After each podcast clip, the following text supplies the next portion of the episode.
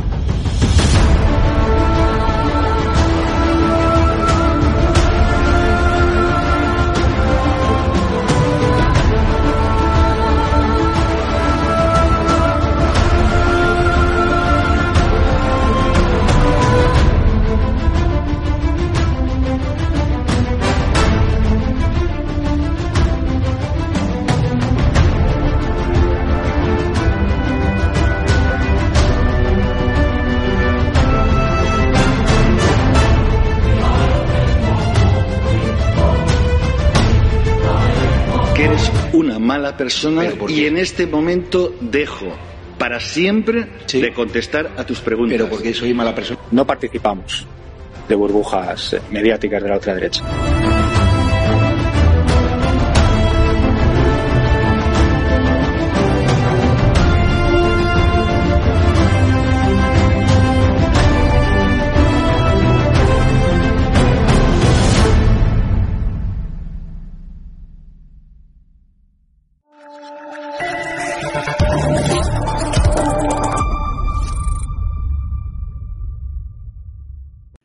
Muy buenas noches, ¿qué tal espectadores de Estado de Alarma de DATV, también oyentes de Informa Radio, ya saben, de este grupo mediático? Bueno, primero de todo, felicitarles el año, aprovecho, bueno, pues esta entrevista para ello, porque nos volvemos a ver las caras y nos la vemos hoy también con Sergio García, el ex portavoz adjunto del Parlamento asturiano por Ciudadanos, ya lo hemos tenido aquí alguna que otra vez, pero hoy lo tenemos, Sergio, para hablar de un tema que está, bueno, causando un poco de furor, ¿no? Porque allí en Asturias habéis empezado el año, bueno, pues digamos un poco no extraño, pero sí con incentivos a la lengua asturiana, el bable, eh, llamado allí en vuestra, en vuestra tierra, porque primero el gobierno socialista allí eh, da dos millones y medio al incentivo de esta lengua, nada más y nada menos que dos millones y medio, repito, y ahora también dicen que dentro de las oposiciones de la televisión, radio televisión pública de allí de, Asturias, eh, va a puntuar ¿no? esta lengua que hablan, atención, nada más y nada menos que la cifra de menos del 3% de la población asturiana, con lo cual, bueno, empieza el año, eh, como te digo, un poco convulso, pero con, con ¿no? Podemos decirlo así, Sergio.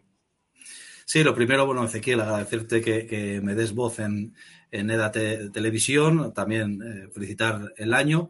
Y bueno, es una cuestión eh, candente. Siempre decimos que, la lengua tenía que ser un vehículo para comunicarnos, para entendernos, como ha sido históricamente en la humanidad, pero lamentablemente eh, determinados políticos utilizan la lengua como arma arrojadiza y en este caso el, el PSOE aquí en Asturias, apoyado con la izquierda radical de Podemos e Izquierda Unida, eh, pues eh, quieren imponer la oficialidad del bable. ¿Qué conlleva? Pues circunstancias como la que has eh, relatado anteriormente.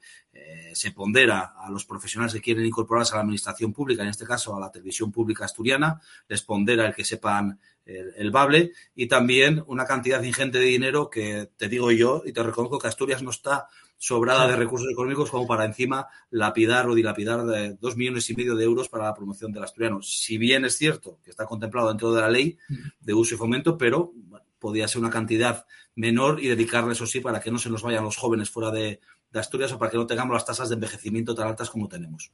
Claro, o sea, Sergio, o sea, tú me lo comentabas antes en, Off the Record un poco, ¿no? Porque, bueno, cuéntame un poco el tema para, para saberlo de, manera un poco más oficial, ¿no? De, de primera línea que, mejor que, tenerte aquí también, pero por saber un poco por dónde ir. Claro, tú me decías eh, que, claro, eso, o sea, legislativamente hablando, eh, por ley, tiene que, que haber una partida eh, presupuestaria para este tema del asturiano, pero claro, es que nada más y nada menos que, están otorgando dos millones y medio. O sea, eh, inclusive leo literalmente eh, de la comparecencia de presupuesto de, de, cultura de este 2023, dicen que en materia de política lingüística, que esto no me lo invento yo, que esto es un documento oficial de, de Asturias, los fondos destinados a la promoción del asturiano ascienden a 2,5 millones, una cantidad que representa un 48,4% más que al inicio del mandato. O sea, No sé si os han dicho el porqué de subir esto no un 2, ni 3, ni 4, ni 5%, sino un casi 50%, 48,4% específicamente.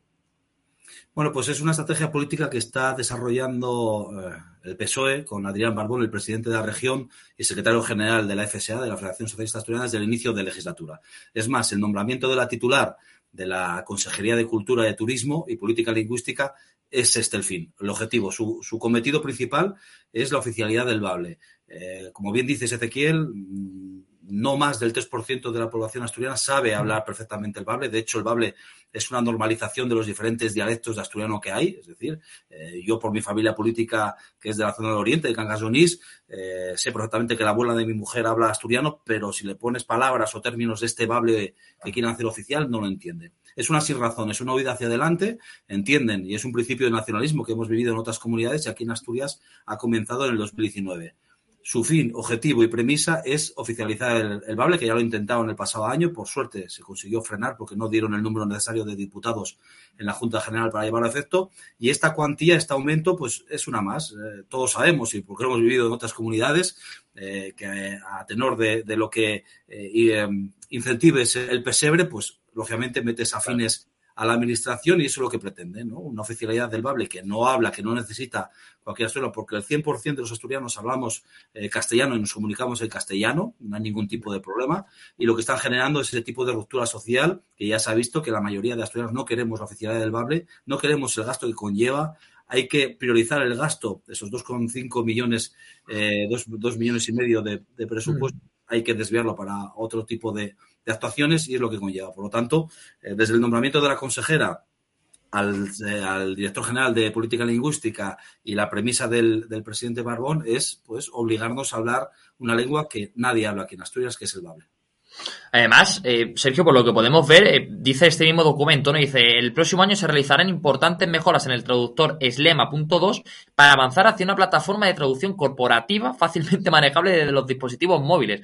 O sea, eh, parece ser que es importantísimo, ¿no? O sea, dedicar esos dos millones y medio, porque claro, yo supongo, si lo habla un 3% de la población, realmente o sea, ¿quién va a utilizar un móvil, no? Para, para traducir corporativamente esto, o sea, que es un sinsentido. No sé si, si de Ciudadanos y, también tú como portavoz junto vais a intentar de, investigar, como bien dices, si a lo mejor esa, aplicación, ¿no? Ese es lema.2, ese traductor puede venir de alguien afín al gobierno, ¿no? Porque claro, ya hemos visto en Cataluña que se hacía y bueno, parece ser que esa deriva eh, nacionalista se puede dar en Asturias en este caso.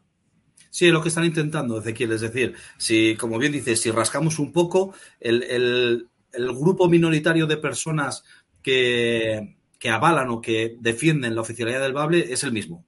Es la Academia de la Lingua, eh, son dos o tres asociaciones, organizaciones eh, muy alineadas con la izquierda radical aquí en, en Asturias de Podemos y, y, de Izquierda Unida y que ahora se suma el PSOE en una deriva mm, pseudo nacionalista que, que, no comprendemos, pero bueno, quieren hacerse, yo creo, una estrategia política de hacerse con ese electorado eh, más a su izquierda, pues que les, les, van encaminados a esa oficialidad. Y desde Ciudadanos ya hemos registrado diferentes iniciativas parlamentarias, como es preguntar ¿Cuántos? Porque uno de los argumentos que utilizan Ezequiel aquí es que, oh, esa población asturiana que no puede hablar bable y que están represaliados y que no pueden comunicarse. Bueno, pues hemos preguntado, además, por, por texto, eh, por tramitación parlamentaria, ¿cuántos asturianos han presentado quejas por no poderse comunicar con la administración. Bueno, pues en los últimos tres años no llegan a cinco casos. Cinco casos de cinco asturianos que han intentado interceder o comunicarse o tramitar cualquier cuestión en asturiano y que ha habido problemas en tres años cinco, cinco casos, pues ya me dirás, ¿no? Es un fiel reflejo de que es una demanda pretendida que lo que pretende es una ruptura de la sociedad asturiana que está bien preservar nuestras culturas, nuestro arraigo, sin duda, por supuesto, y los diferentes dialectos de asturiano, como te decía antes, de récord, eh, en Asturias están muy, muy marcadas las zonas orientales más pegadas a Cantabria y la oriental más, eh, perdón, occidental a, a, Galicia y oriental a, a Cantabria, y esos tienen sus diferentes dialectos. Lo que se ha hecho ahora es un mix todo por la Academia de la Lingua, un chiringuito, lógicamente, para la oficina del Bable. A eso sumamos esta aplicación que nos comentas, a eso sumamos eh, otra serie de cuestiones como es ese incremento del 48% de la cuantía y partida para el fomento y uso del asturiano, que ya te digo, y eso es, está así, es empírico, eh, que los, nuestros jóvenes, los escolares, no eligen la opción de Bable. Es más, en muchos institutos y colegios como opcional se presenta eh, el asturiano, el bable, y queda desierto porque, bueno, pues, pues no hay escolares, no hay padres que quieran matricular a sus niños en bable porque no hay salida, ¿no? De lo que tenemos que preparar a nuestros jóvenes en Asturias, a los escasos jóvenes que hay y escolares, a los pocos que nos quedan, es para preparar para un mundo globalizado, para que puedan salir de Asturias si quieren, eh, formados en, castellano, lógicamente, y en inglés. Eh, no, no en bable, que lógicamente lo que solo se pretende es hacer cuestiones endogámicas una de las cuestiones, y finalizo, endogámicas, es ponderar la posible el concurso a, la administración pública. Si quieres ese chiringuito que tú ponderas a los que saben bable, pues lógicamente a fuerza, ¿no? De que aquí no hay, en estas Asturias, lamentablemente, no hay mucha oferta de empleo, pues eh, los encauzas hacia la administración y otro chiringuito. ¿Sabes bable? Te pondero más que una persona que venga de fuera, con lo cual, pues competencialmente nos hace eh, disminuir la calidad y la meritocracia de nuestros trabajadores en la administración pública. Además, eh, Sergio, es, curioso, ¿no? Porque, eh, eh, como bien dicen, nos van poquito a poco, ¿no? Porque ahora dicen que pondera más para el tema de la radiotelevisión del Principado de Asturias, ¿no? Para la radiotelevisión pública de, de Asturias. Pero claro, realmente eh, por la ley no es así, porque claro, esto puede ocurrir o, se puede realizar eh, para todas las oposiciones y los, concursos eh, que estén convocados, como digo, por el Principado de Asturias. O sea, van poco a poco sesgando ahora ya, cogiendo un poco la tele.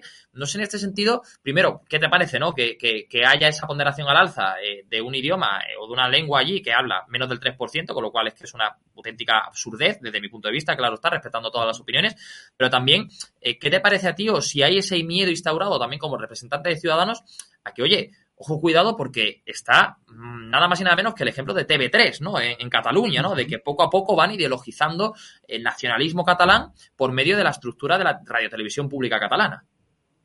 Sí, son, eh, comentas de TV3, pero puede ser Canal No, ETV, es decir, eh, y además es que está demostrado, la, ETV2, que es la única que se, en el País Vasco que se, que, habla en euskera, pues es, es, la menos seguida. Y aquí en Asturias hay casos en los cuales hay ciertos programas los cuales ponen en, en, en Bable. Y el SARE es así es empírico. Se demuestra que cada vez que hay un contenido exclusivamente en Bable, eh, la gente se desconecta, ¿no?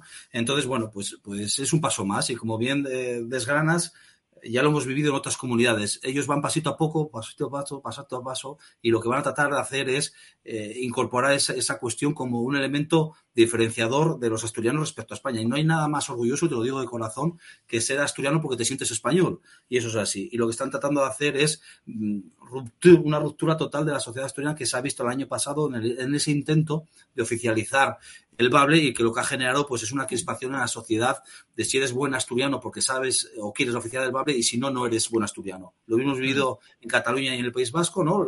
El, dar el carnet identitario de buen asturiano es si sabes bable o si quieres la oficialidad. Y es un juego muy peligroso.